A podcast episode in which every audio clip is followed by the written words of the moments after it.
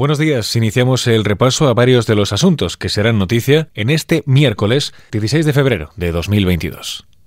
XFM Noticias con Jorge Quiroga. Primer cara a cara de Pedro Sánchez y Pablo Casado en 2022. El presidente de gobierno y el líder del PP se verán en la sesión de control del Congreso con la resaca electoral de Castilla y León y la hipótesis puesta sobre la mesa de que el PSOE se abstenga en la investidura de Alfonso Fernández Mañueco para evitar que Vox entre en el gobierno regional.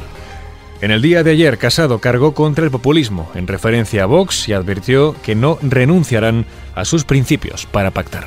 Quien quiera pactar con nosotros tendrá que aceptarlos y respetarlos. Para nosotros la igualdad no es negociable ni la cohesión territorial, ni la integridad autonómica, ni la integración en Europa.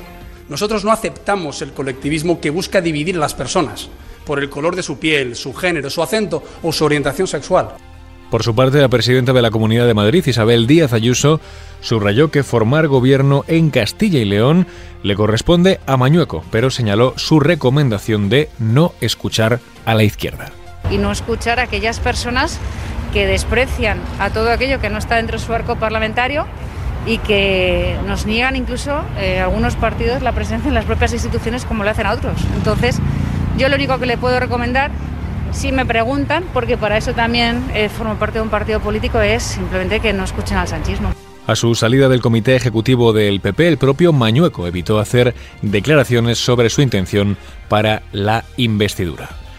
Al margen de este asunto, la Junta de Galicia declara luto oficial por el hundimiento del pesquero gallego en aguas de Canadá. Recordemos el naufragio del Villa de Pitancho frente a las costas de la isla de Terranova deja siete muertos y 14 desaparecidos. Es una de las mayores tragedias de la pesca gallega en las últimas décadas.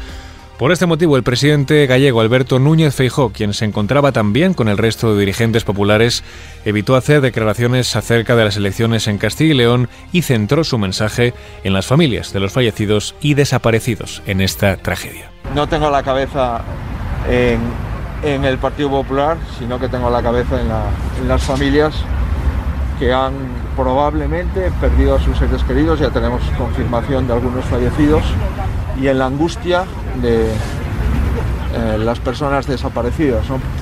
El barco ha desaparecido y las eh, noticias no son buenas.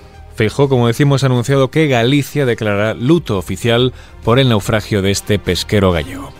Por otro lado, Sanidad y Comunidades analizan hoy la evolución de la sexta hora. El Ministerio y las autonomías vuelven a reunirse esta tarde para intercambiar pareceres acerca de los últimos datos de la pandemia y la mejora en la incidencia. Su constante retroceso ha llevado a algunas a pensar en flexibilizar aún más las cuarentenas, eliminarlas del todo en los colegios e incluso plantear la retirada de las mascarillas dentro de las aulas. Más cuestiones. El precio de la luz baja hoy un 10,92%. Después de varios días de incrementos, el valor de este miércoles será de 178,09 euros por megavatio hora. Según los datos del operador del mercado ibérico, el precio medio de la luz estará un 15,4% por debajo del que se marcó hace una semana. El 9 de febrero se abonaron de media 210,52 euros el megavatio hora. Y quizá esto último le suene.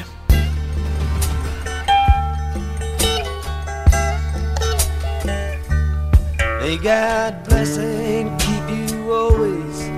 May your wishes all come true.